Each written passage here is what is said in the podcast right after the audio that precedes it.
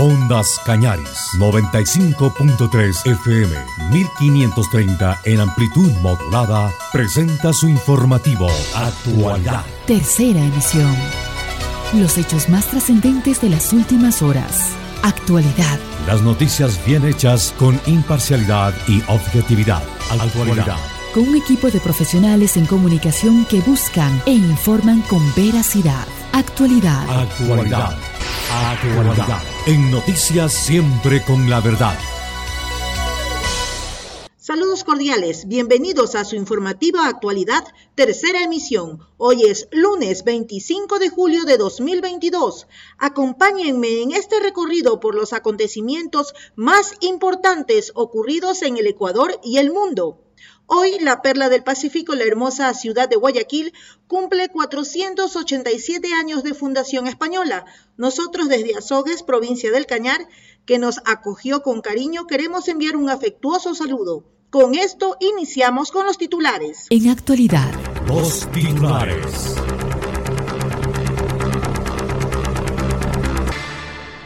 Sismo de magnitud 2.6 sacude la provincia ecuatoriana de Pichincha.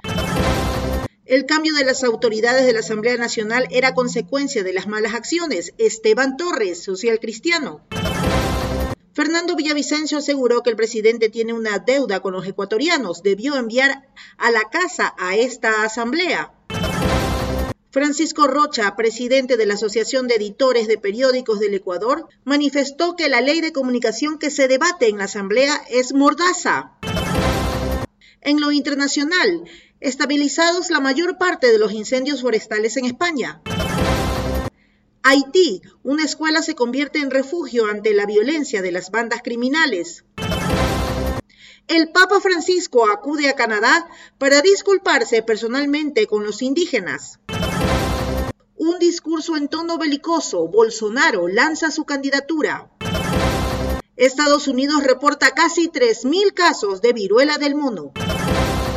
Vamos con el desarrollo de estas noticias gracias a Euronews. Estabilizados la mayor parte de los incendios forestales en España. El famoso monasterio benedictino románico de Santo Domingo de Silos, en la provincia de Burgos, está a salvo de las llamas. Sus monjes fueron evacuados este domingo.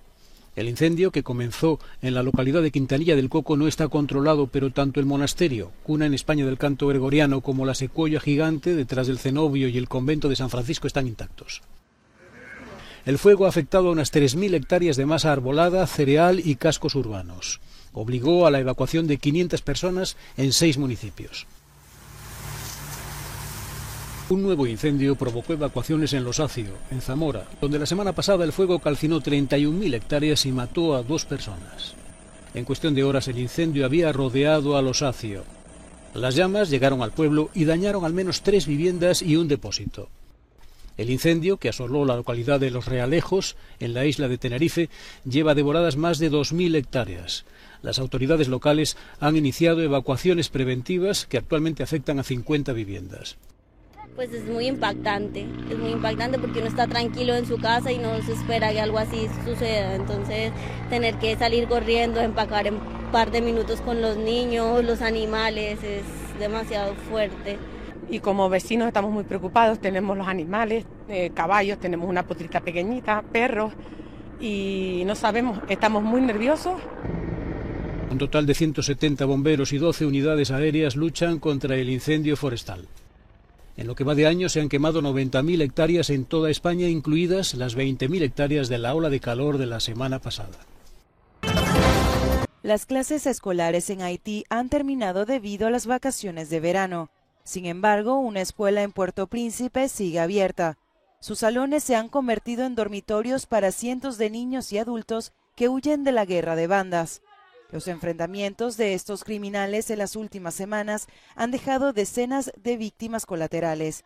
Comunidades enteras viven aterrorizadas. Jean Michelet, un joven de 16 años, dice haber sido herido de bala el día en que estallaron los enfrentamientos a principios de julio.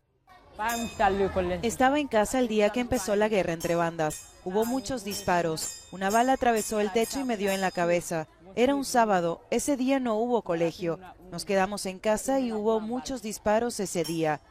Muchas personas murieron, muchas personas recibieron disparos y algunas no tuvieron la oportunidad de salvarse. La escuela provee los espacios y distintas ONGs la comida, los colchones y asistencia psicológica. Los responsables de estas asociaciones humanitarias aseguran que la mayoría de los menores están traumatizados y muchos son huérfanos debido a la violencia de las bandas. También hay decenas de desaparecidos. La ONU, por su parte, alertó que algunas bandas incluso niegan el acceso al agua potable y a los alimentos para controlar a la población, agravando la desnutrición que ya impera en Haití. El Papa Francisco visita este lunes la comunidad de Masguacis, en las praderas de Alberta, en Canadá, para pedir disculpas por los abusos y la supresión cultural que los niños indígenas sufrieron durante generaciones en los internados católicos del país.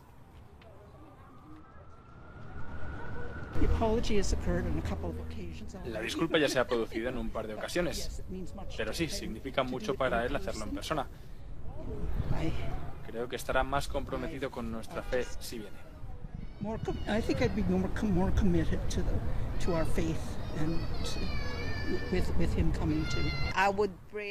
Rezaría para que todo fuera bien con el proceso de curación de la gente y para que reciban la gracia de que el Papa venga aquí para estar cerca.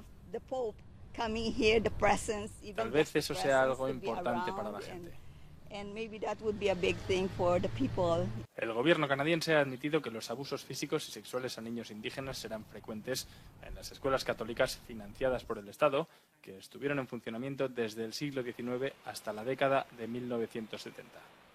Unos 150.000 niños indígenas fueron apartados de sus familias y obligados a asistir a estas escuelas para aislarlos de influencias culturales de sus pueblos. Brasil, acima de todo, Brasil por encima de todo, palabras del actual presidente brasileño Jair Bolsonaro en la convención del Partido Liberal para lanzar su candidatura a una nueva presidencia. En el acto que reunió a más de 10.000 simpatizantes en Río de Janeiro, también fue confirmado el general de la Reserva del Ejército Walter Sousa Braga Neto como su candidato a vicepresidente en las elecciones del 2 de octubre próximo Bolsonaro arremetió contra la Corte Suprema, contra el exmandatario Luis Ignacio Lula da Silva, su más fuerte rival en esta contienda, y contra el avance de la izquierda en toda América.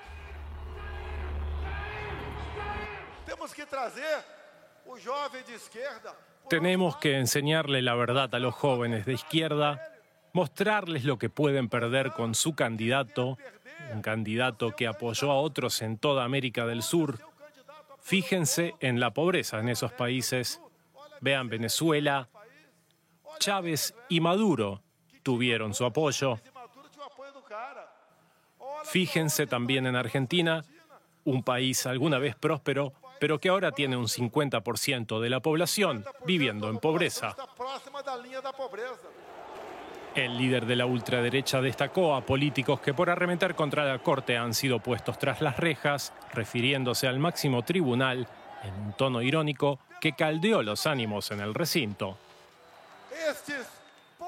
Estos pocos sordos de capas negras tienen que entender a la voz del pueblo, tienen que comprender que las leyes vienen del poder ejecutivo y del poder legislativo.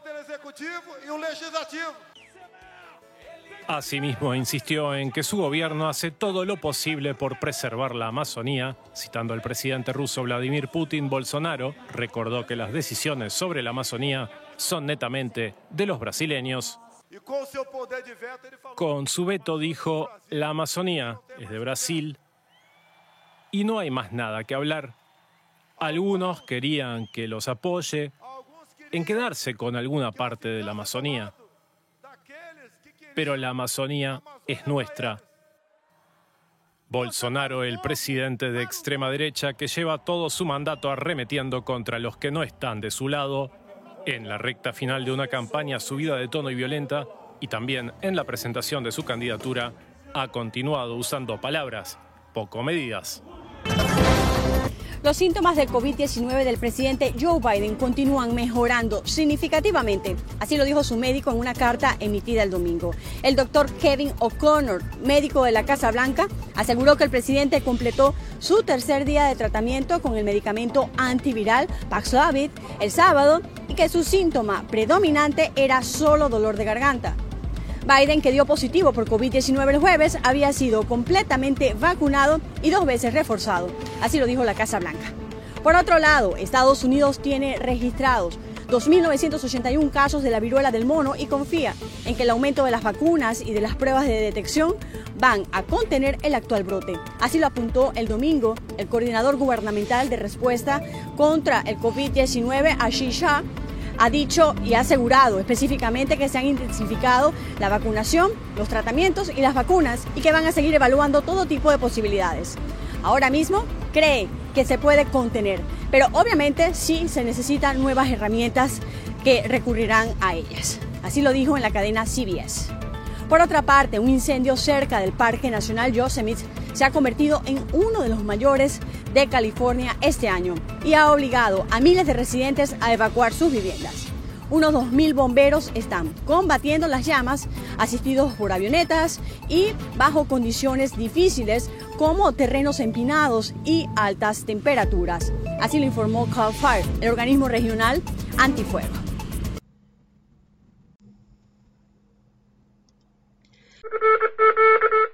El Ecuador en minutos. Con las noticias nacionales. Tres sismos de 4.1, 3.5 y 3.7 sacuden a Carchi y se sienten en varias provincias. El Instituto Geofísico de la Escuela Politécnica Nacional reportó hoy lunes 25 de julio, dos sismos de magnitud 4.1 y 3.5 en la escala abierta de Richter en la provincia del Carchi. El primer movimiento telúrico ocurrió a las 8 y 38 con una profundidad de 4.56 kilómetros a 163 kilómetros de San Gabriel, en el Carchi. El segundo sismo fue a las 8 y 46 de la mañana con magnitud de 3.5 a una profundidad de 1.49 kilómetros a 14 kilómetros de San Gabriel. Y un tercer sismo se produjo a las 9 y 57 con magnitud 3.7 a 22 kilómetros de Cumbal, Nariño.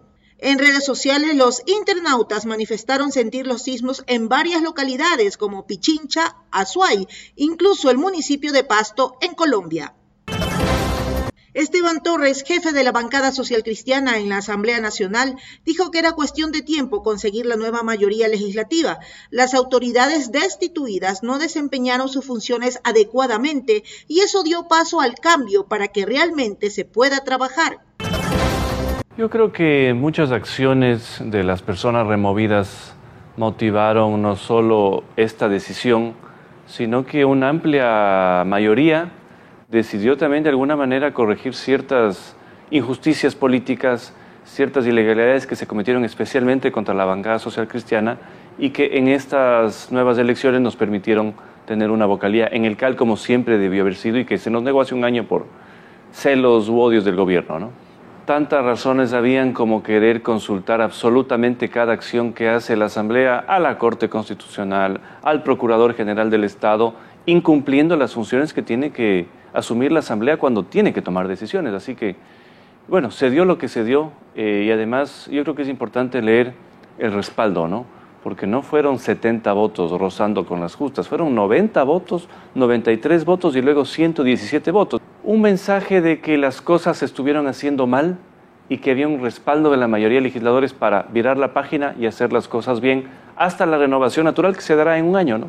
Bueno, hay que saber leer cada votación. A veces interpretamos de que esto es una mayoría orgánica y eh, programática en absolutamente todo. Y no es así. Son coincidencias coyunturales y disidencias también coyunturales. De hecho, luego de, en ese mismo día, luego de esa sesión, en una siguiente sesión hubo eh, disidencias en, respecto a la ley de comunicación, es decir, esto es absolutamente normal. ¿Qué va a venir luego? Yo creo que realmente el tema interno, al menos de autoridades, se queda tranquilo porque ni el CAL ni el Pleno pueden revisar, por ejemplo, permanencia o no de presidentes o vicepresidentes de comisiones, eso lo decide ya cada comisión.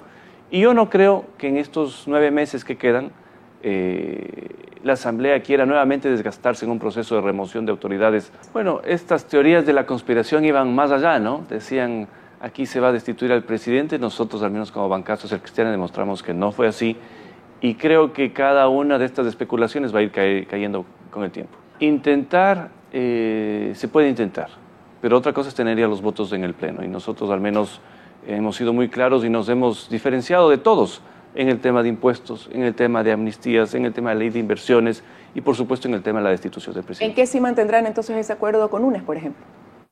Es que no hay acuerdo, hay coincidencias en temas puntuales. Y la responsabilidad de los coordinadores de bancada en este punto fue precisamente llegar a la mejor decisión que aglutine a la mayor cantidad de legisladores y que tenga éxito. Y creo que lo hemos conseguido con, eh, con, sobrados votos. Porque hay diferencias naturales. Entonces, por ejemplo, la bancada social cristiana a través de la asambleísta Marjorie Chávez respaldó el proyecto de eh, ley de comunicación. Y en ese tema no hubo, digamos, coincidencias con el resto de legisladores al punto de que se aprobó con una mayoría en donde no estuvo la bancada social cristiana. Esto es así. Yo no hablaría tanto de una ley mordaza, eh, que es lo que no me gusta, que en un artículo se ha dejado abierta la responsabilidad, no solo civil, como debería ser y siempre debió haber sido, sino se usa la palabra de otras índoles. Y eso podría significar que podría llegar a la esfera penal o administrativa y eso es justo creo que lo que se intentaba evitar. Ahora habrá que ver el veto, me imagino que va a ser un veto total, pero como le digo, hay eh, fuertes disidencias en muchísimos temas y coincidencias en otros, y donde hay coincidencias las cosas se hacen bien como se han hecho al menos en la elección de las nuevas autoridades. Nosotros en un principio no tenemos ningún problema con la actual dirección de la comisión, eh, creo además que es una de las comisiones que ha trabajado fuertemente, si tiene errores tendrá que responder primero a los asambleístas y luego a los ciudadanos también pero al menos eh, lo deberá tomar cada decisión, pero nosotros no vemos ningún problema, ningún principio con que siga como está. Hay eh, coincidencias en ciertos temas y disidencias en otros. En esos dos juicios políticos, la bancada social cristiana ha adoptado una postura muy cauta, no hemos firmado la petición de juicio político, vamos a tomar nuestra decisión cuando los méritos sean conocidos, pero en un principio me atrevo a decirle que el mensaje que se mande con esos juicios para nosotros es muy importante y no queremos mandar un mensaje a los buenos policías y a los buenos militares que cumplen con la ley, que cumplen con el orden, especialmente cuando se dan protestas sociales, eh, quizás eh, sancionando a sus cabezas. Si hay una responsabilidad muy clara en un tema, evidentemente es distinto, pero por un mensaje político eh, me parece inadecuado en un principio esos juicios. El asambleísta Fernando Villavicencio indicó que es una pena que no se haya aprobado el proyecto de minoría de comunicación. Aseguró que el presidente debe vetar esa ley porque hace retroceder al país a los tiempos de represión que vivíamos hace un tiempo.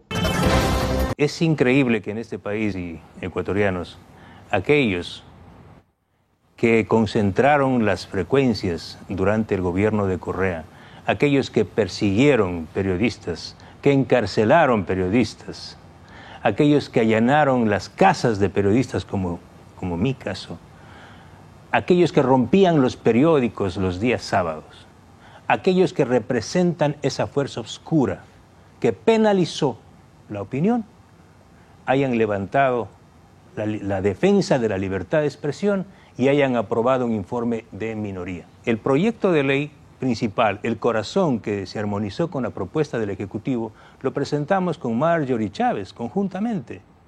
Y me dolió, y lo digo públicamente, que el Partido Social Cristiano se haya abstenido de votar en contra del proyecto de minoría, que es un proyecto que en el tema central, en el corazón, apunta a penalizar la opinión. Esto es gravísimo porque va en contra de estándares internacionales.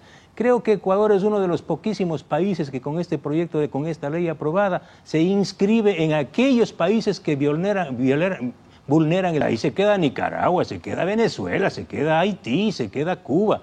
Es decir, no podemos ir contra corriente. No es posible construir democracia y libertad vulnerando la libertad de expresión y el trabajo del periodismo y de los ciudadanos, porque estamos hablando de la voz de los ciudadanos que va a ser penalizada. El presidente tiene que vetar, no importa. Nos demoramos un año, pero aquí no se va a aplicar una ley mordaz. Limitar el trabajo del periodismo, la investigación de los periodistas, que es lo que no quieren aquellos que gobernaron el, país, ¿sí? a punta de bayoneta, ¿sí? y principalmente silenciar a los ciudadanos. penalizar, enviar a la cárcel. Eso es lo que hizo. Tenemos varios casos. Tenemos colegas periodistas que fueron asesinados durante ese gobierno, otros que fueron perseguidos. Para los gobiernos autoritarios, ellos piensan volver. Escuche el cántico casi con reggaetón luego de que asumieron la vicepresidencia del Parlamento, ¿no? ¿Cuál fue el cántico? Volveremos, volveremos. ¿Quiénes volverán? Los sentenciados y los prófugos, los que desvalijaron la patria. Ese, ese es el ideario del correísmo, que vuelvan ellos. Y claro, si vuelven ellos, requieren una ley mordaza, una ley que impida al periodismo, al periodismo investigar sus fechorías y que limite la voz, que vulnere la voz, que silencie un país. Eso es lo que ellos quieren. Bueno, se cumple un viejo anhelo de esta trilogía que llaman, liderada por Rafael Correa y eh, UNES, tomar el control de la Asamblea Nacional. Yo sí creo que el Partido Social Cristiano tenía derecho, y saludo esa, esa posición, tener el derecho de estar y ocupar un puesto en el CAL. Pero el objetivo va más allá. Estamos viviendo, hemos vivido un año de una secuela de conspiraciones y acabamos de salir de un intento fallido de golpe de Estado. Hay que decir las cosas por su nombre. Y parte del golpe fue este acuerdo parlamentario, que obviamente el Partido Social Cristiano no formó parte, pero sí liderado por UNES. Ahora ellos tienen el poder. Y espero que Virgilio Sequicela no quede de rehén de los intereses de, UNES. Pero el objetivo es controlar los organismos de control, el Consejo de Participación Ciudadana, la Contraloría General del Estado para poner un contralor a su medida, la Fiscalía, todos. Pero ¿qué dijo el prófugo desde Bélgica luego de que cantaron el reggaetón de Volveremos? ¿Qué dijo? Hay que adecentar la Comisión de Fiscalización. Adecentar para él es adecentar el aromo en 1.500 millones de dólares. ¿Se acuerda cómo adecentaron la refinería de Esmeraldas con 2.200 millones de dólares? Adecentaron Yachay con 600 millones de dólares. Él es un experto adecentador y ahora quiere venir a adecentar la Comisión de Fiscalización. Entiendo que se va a ir robando los expedientes de Coca-Cola, Sinclair, Toachi Pilatón, etcétera, etcétera. Que venga nomás a adecentar, pues. El presidente tiene una deuda con los ecuatorianos el presidente Guillermo Lazo. Debió haber convocado hace ocho meses a la consulta popular. Fue un acuerdo de campaña. ¿Para qué? Para mandar a la casa a esta asamblea que en una gran mayoría tiene gente incompetente, iletrada y corrupta. Una asamblea, un parlamento nacional no puede tener aglosados, es decir, gente que se robó recursos públicos, gente con informes con responsabilidad penal, asambleístas que no pagaron las pensiones de sus hijos, como el señor de la piscina de Miami, que pagó 16 mil dólares ya cuando estuvo en la Asamblea Nacional. Esta Asamblea tiene que cambiar. Esta Asamblea chavista, verticalista, que no ha generado casi nada. Tenemos que avanzar a un Parlamento bicameral potente, con un Senado de lujo, no más de 75 eh, legisladores.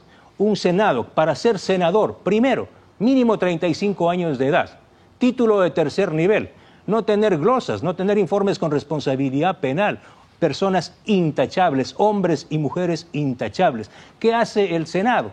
Asume todas las facultades que hoy, desgraciadamente, tiene el Consejo de Participación Ciudadana, elegir autoridades de control, fiscalizar y aprobar las leyes que trabaja aquí la Cámara Baja. Para ser un congresista de la Cámara Baja, cualquier derecho, es decir, cualquier ciudadano de 18 años puede ser congresista, pero sí un Senado de lujo.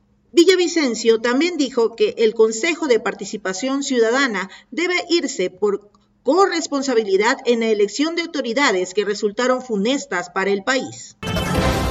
O sea, aquí hay una responsabilidad compartida entre lo que manda la normativa, lo que pide y lo que exige la ley y también lo que los ciudadanos. Si los ciudadanos quieren seguir votando por personas que son prácticamente delincuentes de cuello blanco, pues que sigan votando, pero hay que poner límites como los que estoy planteando. El otro gran tema es que tiene que irse a su casa, de alguna manera, al Consejo de Participación Ciudadana. Ese es el consejo que eligió un contralor 100 sobre 100.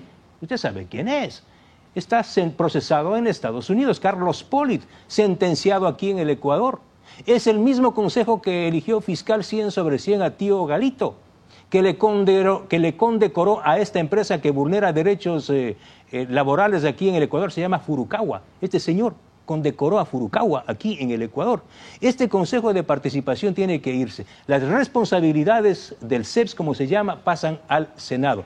Algo muy importante. Yo les pregunto a los ecuatorianos, ustedes, compatriotas, ¿están de acuerdo con extraditar a los narcotraficantes que han conmocionado este país, que lideran bandas de, bandas de secuestradores, que asesinan en las cárceles a los PPLs.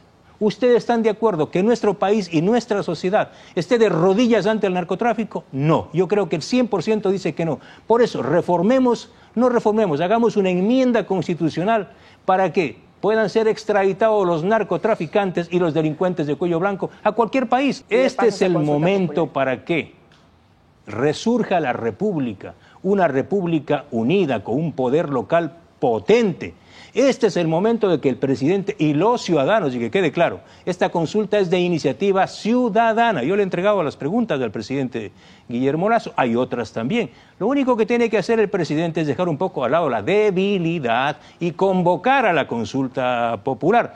Planteamos un horizonte grande, amplísimo. Todas las inspiraciones golpistas y, conspiradores y conspiradoras bajan de nivel. El país se pone a pensar en la sociedad que queremos, en la asamblea que queremos, en los órganos de control que, de control que queremos. Y le anexo otra pregunta más que le envía al presidente. Vamos a defender el medio ambiente, el agua, la prohibición de acciones extractivas. Hacemos una pequeña pausa en su informativo actualidad. Ya volvemos, no se cambie. Hacemos una pausa comercial.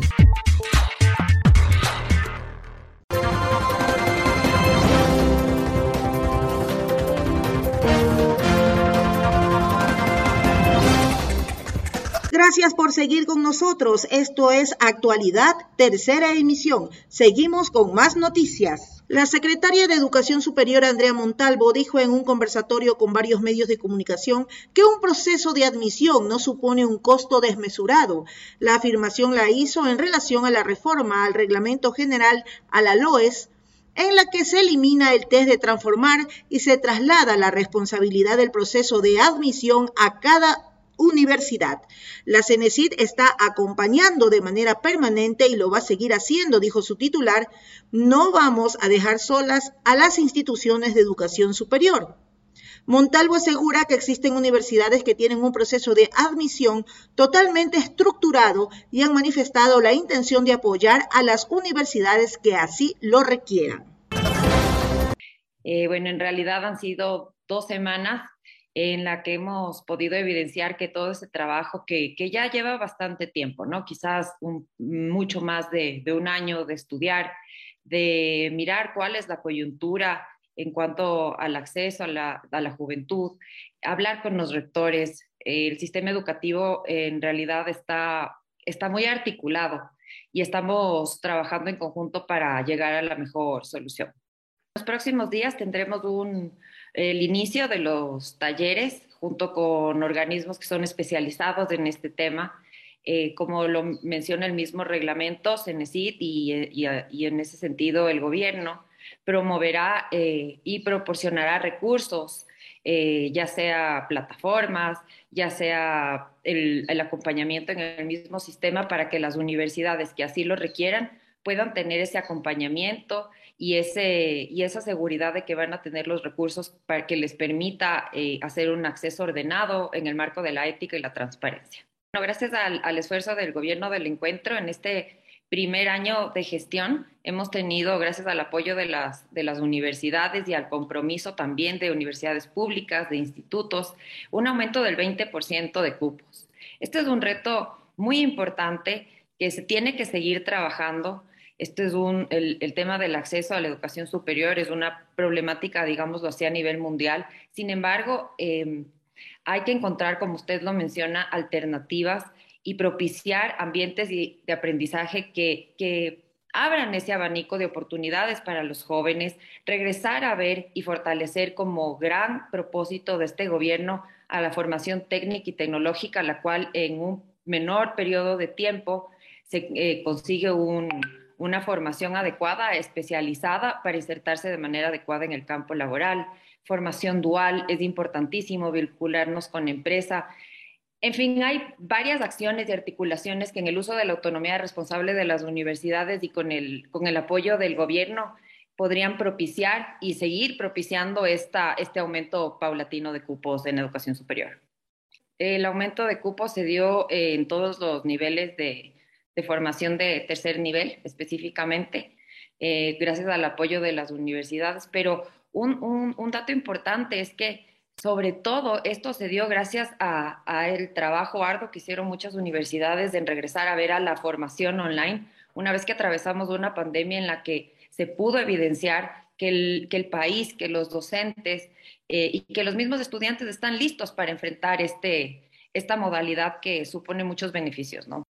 Bueno, tenemos un plan muy ambicioso, me atrevo a dar la primicia en, en este medio, es el plan TEMAS, es un plan que que busca justamente eh, abordar varios temas como el potenciamiento de infraestructura. Muy pronto entregaremos cuatro nuevas infraestructuras eh, para institutos públicos a nivel nacional y ocho en el transcurso del próximo año. Es importante también regresar a ver a estos recursos que se necesitan, hacer un componente técnico. Eh, los laboratorios son muy importantes, gracias al apoyo de muchas empresas, gracias al apoyo de organismos multilaterales, estamos fomentando eh, incluso modalidades y recursos que son eh, mínimamente utilizados en el Ecuador, tales como las aulas híbridas, de la misma manera, el proyecto Activar 2.0, que, que corresponde a un proyecto de realidad virtual para, para poder trabajar en proyectos en el área de electromecánica, por ejemplo. Pero sobre todo pienso que la articulación con la empresa en este sentido para fortalecer a los institutos es vital. La empresa es la que nos, nos retroalimenta de cuáles son sus necesidades, cuáles son sus proyectos en los que quieren eh, ponerle marcha con el apoyo de las universidades y de los institutos en este caso. Y lo que buscamos también es, es hacer reconciliar a la empresa con, la universidad, con las instituciones de educación superior, quizás por mucho tiempo y, particularmente pienso que debido a, este, a esta desarticulación de tanto de la función ejecutiva como del Consejo de Educación Superior y el CASES, con esta sobreregulación la universidad se veía como atada de pies y manos de poder trabajar en articulación con la empresa. Eso se acabó, se acabó desde el primer día de nuestro gobierno eh, desde ese momento trabajamos de manera articulada los organismos de control, de política pública, de regulación, para propender un ambiente eh, que en el marco de la autonomía, de la autonomía universitaria busque justamente ese nuevo relacionamiento con empresa, que si la universidad investiga, que si el instituto investiga, investigue sobre problemas que realmente aquejan a la sociedad y a los sectores productivos. Con ocho procesados arrancan los 90 días de instrucción fiscal para definir la existencia de una red dedicada a la venta de cargos públicos. Dentro de la operación Danubio se allanaron simultáneamente 16 viviendas en Quito, Riobamba, Cuenca y Guayaquil y las oficinas de talento humano de la SENAE. La investigación previa de esta causa arrancó el 23 de septiembre de 2021 ante información entregada a través de una llamada al 1800 delitos. En esa denuncia se hablaba de supuestos actos de corrupción en el Servicio Nacional de Aduanas del Ecuador, SENAE. Entre ellos, alguien se comunicó con el funcionario de ese organismo para que le consiguiera un puesto a uno de los que ahora detenidos por el que se daba 3 millones de dólares. Aparentemente se buscaba colocar en el SENAE a una persona en el cargo de jefe de operaciones o de distrito para manejar las importaciones o exportaciones y el origen de esa millonaria cantidad sería financiado por supuestos exportadores. De este tema nos habla Juan Cubi de la Comisión Nacional Anticorrupción. Eso de la venta de cargos ha sido una constante desde el poder político, así es que no hay que sorprenderse. Lo que sí hay que exigir es que se investigue y se sancione a los responsables. Lo que habría que insistir es que en este caso la comisión que creó el gobierno para combatir a la corrupción demuestre que en efecto está comprometida con la honestidad de este país y actúe, porque obviamente si hay un personaje de ese nivel que fue asesora de honor entre el presidente Lazo, uno supondría que tiene un vínculo bastante cercano, ¿no? que hay una coincidencia con este exfuncionario. Bueno, esperemos que la Secretaría este actúe y devele qué es lo que hay detrás de esta venta de cargos. Tenemos una estructura de corrupción que lleva muchos años, que fue institucionalizada en el gobierno de la Revolución Ciudadana durante el correísmo y que prácticamente ha quedado como una constante. De manera que continuamos con esa lógica. Ahora lo que hay que pedir es obviamente que se, que se desarmen estas estructuras y que los organismos encargados de sancionar estas conductas intervengan. Que se volvió no solamente una constante, que se volvió una práctica, sino que se estructuró un sistema que estaba orquestado desde el poder para que la corrupción se volviera prácticamente una conducta constante en la administración pública. Acuérdese los negociados desde la Asamblea, desde los años 70, 80, yo tengo una, una relación directa con estas situaciones porque en, algún momento hasta trabajé en, el Congreso como periodista y era muy común esto de que los asambleístas se cargos a cambio de voto. Eso era bien. Nosotros como comisión desde los, en los últimos siete años hemos presentado 35 casos a, a los organismos encargados de investigar. Estos 35 casos implican 75 delitos. Hasta el momento únicamente uno ha sido judicializado, que es el caso de la, del manejo de los medicamentos en los hospitales de Guayaquil un hecho o un caso que involucra a la familia Bucarán. Ese es el único que ha llegado a instancias judiciales. Hemos conversado con la señora fiscal y le hemos pedido por favor que agilite esas denuncias, pero hasta el momento no tenemos nada. Estamos, acabamos de presentar eh, la denuncia sobre el call center otro escándalo que acaba de, destapar es que no está funcionando absolutamente para nada. No sé si vio que la semana pasada incluso dejó de operar. Bueno, nosotros hemos presentado debidamente la información donde se evidencia que detrás de eso hay casos de corrupción.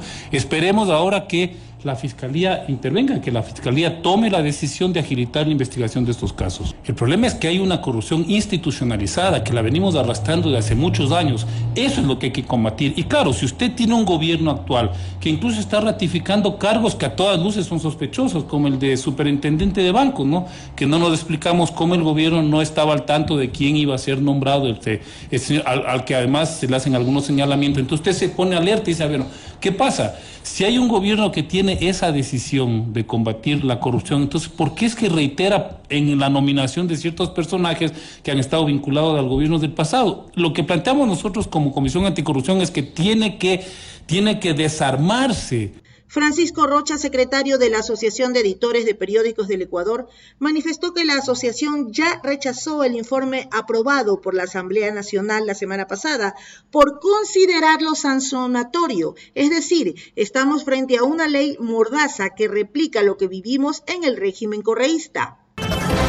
Hemos hecho público también eh, el, pronunciamiento, apenas conocimos del tratamiento ya del segundo debate y por lo tanto del informe de minoría. Porque lo que se había discutido en realidad es que el proyecto del presidente Lazo enviado por él era una nueva ley, no era un proyecto reformatorio nos recibió la comisión a varios sectores, discutió con sectores académicos, pero al final eh, se termina aprobando un informe que vuelve a, la, a, lo que se denominó ley mordaza, ¿no? Vuelve a tomar el espíritu, a tener esa parte sancionatoria, a tener la responsabilidad ulterior, vuelve en definitiva a tener una especie de oficina reguladora y de, de opinión pública eh, bueno, es una demostración, he dicho yo, de la conformación de la nueva mayoría en la Asamblea y esta es una demostración de lo que puede hacer una mayoría. Eh, en definitiva, estamos no frente a un proyecto nuevo, que era una ley sustitutiva, la que propuso el señor presidente Lazo, estamos frente a un proyecto de reformas que retoma el espíritu de la ley del 2013. Usted tiene, mm, yo diría, en general la ley eh, se puede ubicar cuál es su espíritu en, en artículos, son 51, pero si usted va desde el 11 hasta el 20 más o menos, usted va a encontrar el uno, la responsabilidad ulterior, el dos, la posibilidad de que pueda obtener una, una oficina a través de la Defensoría del Pueblo, lo cual le vuelve también algo discutible que la Defensoría del Pueblo tenga la capacidad sancionatoria. Pero ahí tiene usted también un artículo que dice que el Estado garantizará la verdad. Y claro, eso es una afirmación eh, un poco eh, absoluta y con gran aspiración. ¿Cuál verdad diríamos? ¿no? Porque justamente en el pensamiento y aquellos que no son dogmáticos y que creen que el pensamiento puede incluso crear teorías, incluso tener unas verdades, eh, la verdad no es única y por lo tanto si alguien nos va a, a garantizar la verdad, lo que debería es garantizarnos la posibilidad de pensar y pensando decir lo que se piensa. Cuando estas cosas se dejan para interpretación eh, es el momento político el que marca esas interpretaciones. Una ley tiene que ser muy clara porque en, en, los temas legales tiene que tener determinado qué se puede y qué no se puede hacer. Primero ya la responsabilidad ulterior, eh, tanto en el 11 como en el 12, lo que trata es, digamos, la, peor falla de esos dos artículos es que van contra la, la, Convención Interamericana de Derechos Humanos, van en contra de las sentencias de la Corte Constitucional Ecuatoriana y también de la Corte Interamericana de Derechos Humanos, que son instituciones a las que el Ecuador eh, pertenece con los que el Ecuador ha sido juzgado una buena parte de veces o a las que el Ecuador ha acudido para que sean tratados. La responsabilidad, lo que yo pueda decir, lo que yo sostenga aquí, mi opinión, es uno, uno de los temas que no los puede tratar, digamos, si alguien quiere juzgar la opinión, no puede imputarle al medio. Porque eh, aquí volvemos a este principio, ¿no? Este principio de que eh, somos responsables los periodistas y los medios, lo que dicen terceros. No, sí podemos ser responsables de lo que a, o a quienes invitamos en estos terceros. Entonces hay que tener ahí una no discrecionalidad, sino la apertura suficiente para qué? Para que todos los sectores de la sociedad, sobre todo los sectores políticos, los sectores organizados que representan en las sociedades democráticas representativas la opinión de la ciudad y llevar al debate. Lo que no se puede es decir, cuidado con llevar al debate tal cosa que pueden tener responsabilidades civiles o cualquier otra índole, penal, porque no hay más la estructura jurídica del Estado. Después hay un artículo que nos habla, entre estos diez diría yo, que nos habla de que la sanción será eh, capacitación. Y entonces uno dice, ¿capacitación en qué? En percibir la realidad como quieren que se la perciba. El austroecuatoriano, bien informado. Con las noticias del momento. Vamos al desarrollo de las noticias locales. El Ministerio de Transporte y Obras Públicas nos hace conocer Precautelamos la seguridad de conductores y peatones desde el día martes 26 de julio hasta el día 29 de julio de 2022. Cerraremos la circulación vehicular en el kilómetro 49 de la vía Cuenca Molleturo El Empalme. Personal y maquinaria trabajará en la remoción de rocas para evitar su deslizamiento. Utilizar la ruta alterna Biblian-Chut-Cochancay. Continuamos con más noticias. Con 41 farmacias en funcionamiento todo la SUAY, la alcaldía de Cuenca, a través de la empresa pública Farmasol, llegó al Cantón Paute. En un marco de confraternidad, el alcalde de Cuenca, Pedro Palacios Ullauri, intervino en el acto de apertura de este punto de salud en Paute. En el encuentro también se hizo la entrega simbólica de la tarjeta Red Amiga, misma que dotará beneficios en cuanto a la adquisición de medicamentos con descuentos y atención especializada a sectores vulnerables del cantón a precios solidarios. Aquí las expresiones del alcalde Palacios. Señor alcalde, un nuevo local de Farmasol se inaugura hoy en Paute. ¿Cuál es su impresión, su objetivo? Bueno, me ha encantado escuchar que nuestros queridos amigos y vecinos de Paute solían ir a Cuenca a comprar sus medicinas en Farmasol. Ahora tener aquí esta, esta sucursal a, a la, mano, con precios solidarios, con la, por supuesto, tarjeta solidaria que se tiene, el 5% de descuento para adultos mayores, el 8% para personas con eh, discapacidad, eh, el abanico, el mix de, productos que se tienen aquí para no solamente el tema de salud, cuidado personal, maternidad, etcétera, eh, realmente nos complace saber que para nosotros, para la Corporación Municipal, para Farmasol, no existen fronteras, peor aún esas fronteras geográficas. Nosotros estamos para servirles, estamos para llegar donde realmente se necesita y es por eso que siempre hablamos no solamente de una cuenca unida, sino también de un Azuay unido y lo estamos demostrando acá en Pauta y próximamente estaremos también en Gualaceo, lo hemos hecho en Girón, estamos trabajando para Sorro de Santa Isabel y en otros cantones más. Porque eh, para nosotros, insisto, es fundamental que el tema social trasciende unas fronteras geográficas colocadas por nosotros, los seres humanos, pero que al final ni siquiera deberían existir.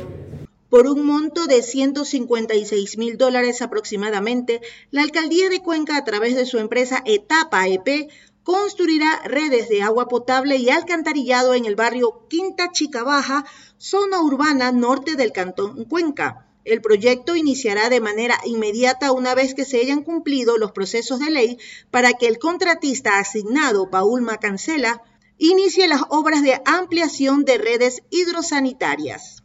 Aquí las expresiones de Rubén Benítez, gerente de etapa. Estimado alcalde Pedro, eh, Gustavito, presidente del barrio Quinta Chica, Rosita, vicepresidenta, eh, Padre Bolívar, qué bueno que nos acompaña, usted ha sido parte de este, de este barrio. Qué bueno que pudieron separar un ratito de su tiempo, de sus compromisos, de las primeras comuniones y tenernos la paciencia. Nuestra, nuestra agenda a veces se nos complica y eso les agradecemos la paciencia de poder esperarnos. Pero creo que es un día importante para Quinta Chica. Más de 15 años que este proyecto se ha esperado. Más de cuántas promesas no cumplidas, cuántos papeles firmados, cuántas gestiones que ustedes han hecho. Pero el alcalde siempre nos ha dicho una, una línea, una línea que es para todo el equipo de trabajo.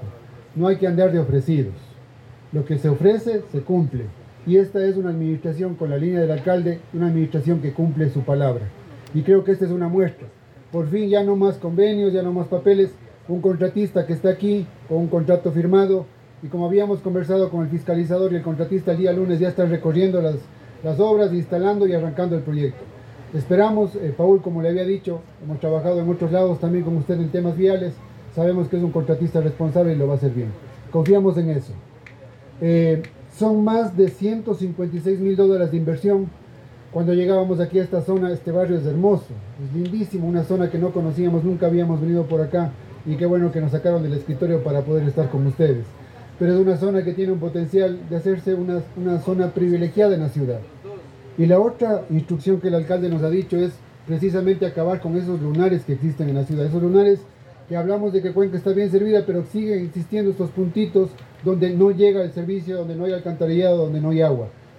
El ingeniero Josué Arriba está aquí acompañándonos, es nuestro gerente de agua potable. Y ayer precisamente que estábamos revisando el presupuesto, vamos a lanzar dos paquetes por cerca de un millón de dólares, alcalde, que nos dio la, la instrucción para todas estas zonas que no tienen alcantarillado dentro del área urbana de Cuenca ya puedan contar con estos servicios.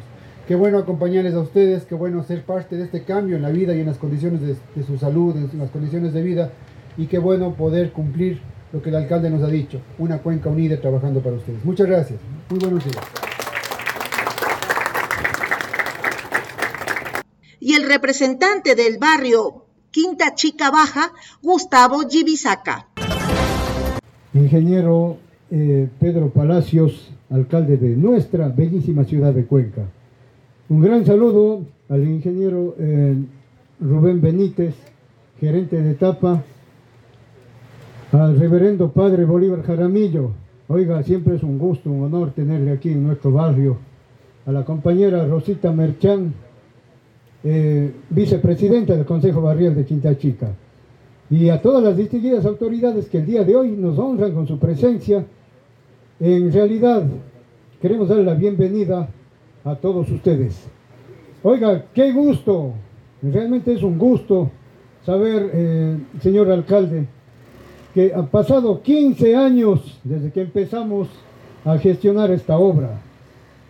Dos administraciones que nos han ofrecido, pero nunca han llegado a nada concreto.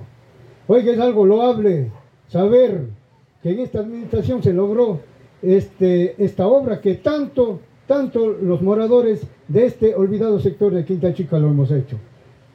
Es una obra que va a dar comodidad, va a dar sanidad a este sector, porque hay muchos vecinos que en este sector, en pleno siglo XXI, todavía tienen pozos sépticos, señor alcalde, o en muchos casos están botando las aguas servidas al río Machángara.